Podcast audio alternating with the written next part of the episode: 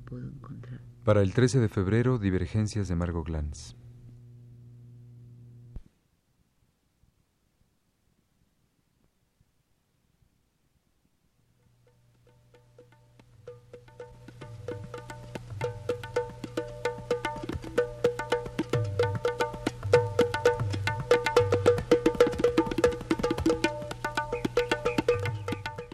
Divergencias.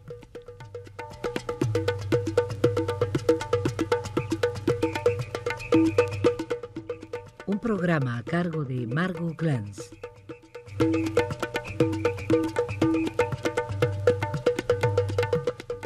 Las alhajas pueden también ser indiscretas.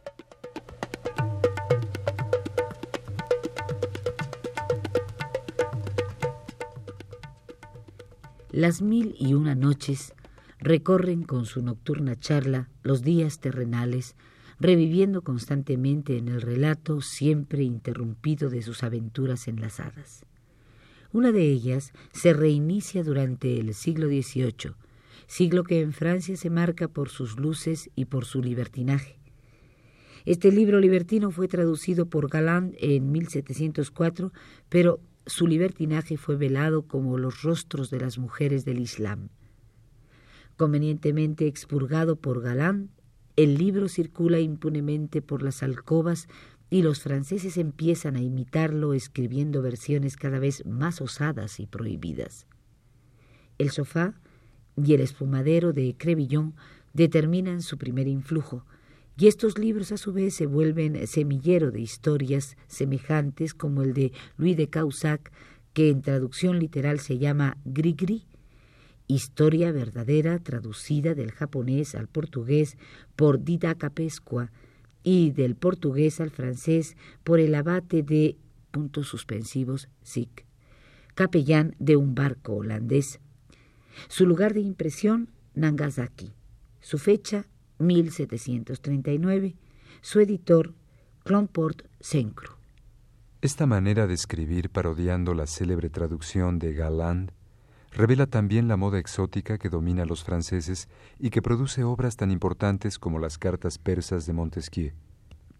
También subraya la necesidad de ocultamiento que se pretende con la supuesta traducción de manuscritos que han sido escritos en el Oriente y traducidos a lenguas europeas, pero casi exóticas, como el portugués, y aunque luego se vierten al francés, se simula que su impresión ha sido hecha en lugares también exóticos como el Japón. En realidad, excepto Francia, casi todo el mundo era exótico para los franceses, pero con todo y su clásico chauvinismo, su preocupación por lo extranjero demuestra una necesidad.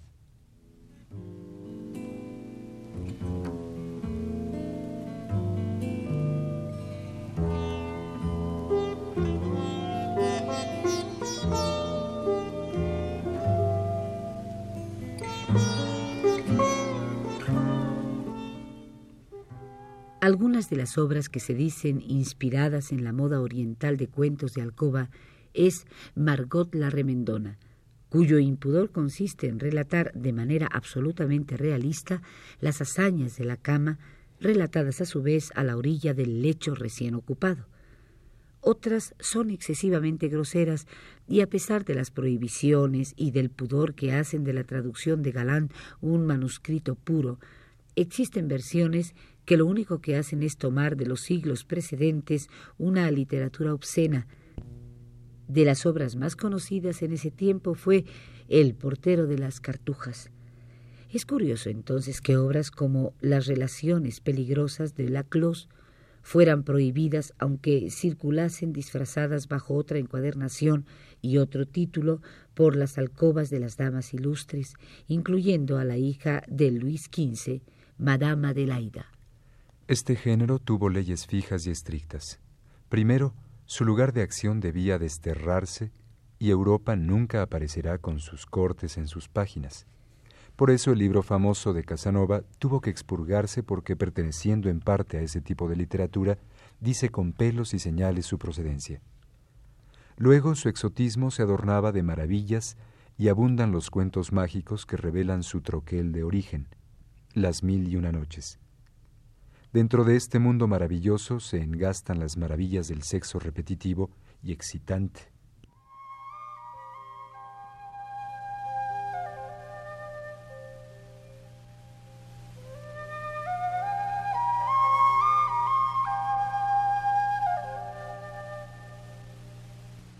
Esta moda escandaliza a los austeros que la denuncian y la policía la persigue, pero como ciertas modas actuales, su resistencia es impermeable a toda persecución.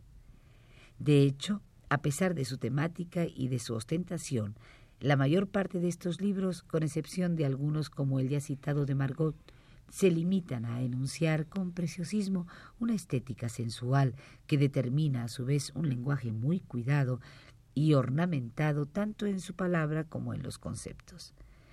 Muchas veces el tono del relato es frío y una distancia se marca por el afán de divertir con inteligencia.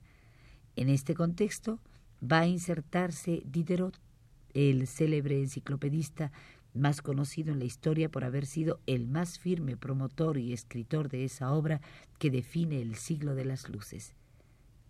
Algunos autores opinan que el libro que será objeto de esta charla, Las alhajas indiscretas, pudo ser escrito por su autor debido a la moda imperante, pero que se trata en realidad de un libro de inspiración menor.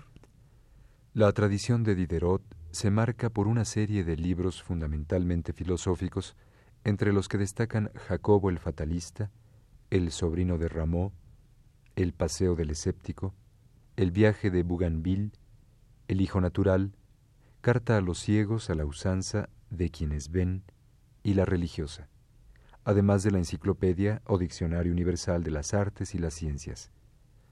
Dentro de las artes es posible que Diderot considerase al amor y dentro de los temas enciclopédicos estaría una ciencia del comportamiento erótico. Y ese será en el fondo el tema de sus alhajas, escrita en 1747 y publicada en 1748.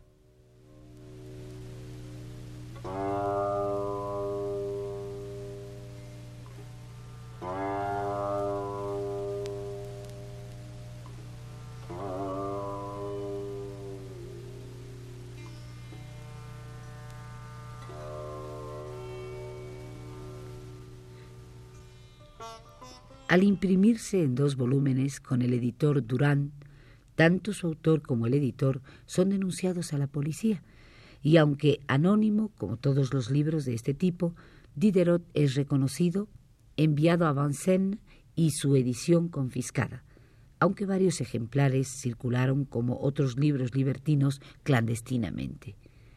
Pero también como otros libros clandestinos, su persecución se ostenta abiertamente en contra de la obscenidad, pero en el fondo y en verdad se persigue una crítica social y política que el libro de Diderot y de sus contemporáneos muestra.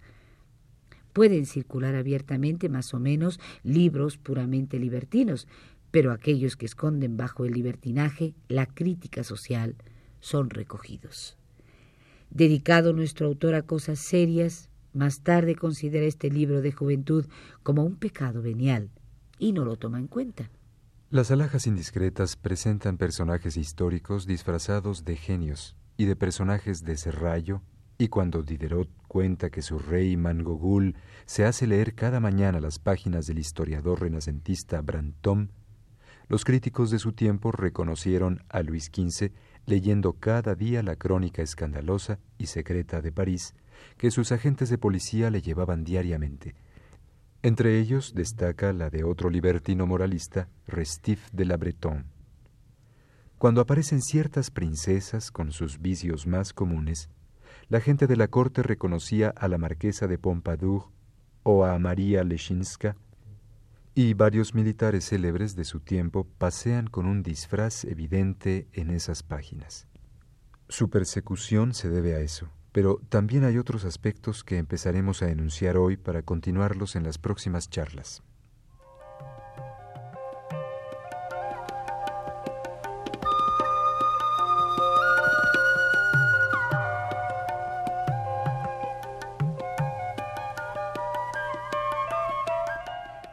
Como decíamos, el libro de Diderot se acopla a la moda libertina y exótica característica de su siglo, y por ello se utiliza como su hábitat lógico un serrallo a la vez erótico y oriental. Un personaje llamado Mangogul, príncipe del Congo, empieza su reinado en el año 1500 billones, 3201 millones y es mil quinientos descendiente de su estirpe. El sultán africano se aburre y su favorita Mirzosa, Madame Pompadour, le sugiere que se dirija al genio Cucufa para pedirle una gracia y averiguar la vida de las damas del Serrallo, léase la corte francesa. Cucufa concede un don, un anillo mágico cuyo engaste invertido hace hablar a los sexos femeninos. No importa qué problema tengan sus propietarias, todos los sexos a quienes se dirige el anillo como arma mortífera empiezan un discurso que relata una forma de vida ligada al órgano que habla. Un juego de palabras intraducible, chatón engaste, evoca el sexo femenino, chat gato, chatón gatito que en tiempos de Diderot era llamado también alhaja o joya. Por ello, el discurso del relato se organiza a partir de la boca del sexo que habla, y el sexo que habla es el femenino. Foucault acaba de escribir su historia de la sexualidad y a partir de ella el libro de Diderot se revalúa como el discurso del sexo en Occidente. Este libro, traducido excelentemente por Ulises de Guiñazú en siglo XXI, circula ampliamente y nos ofrece una versión especial del libro de Diderot, versión que traduciremos a la vez en nuestra próxima charla.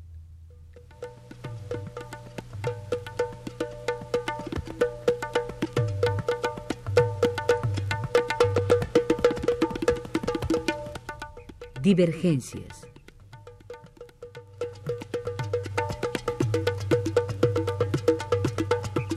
Un programa a cargo de Margot Glantz.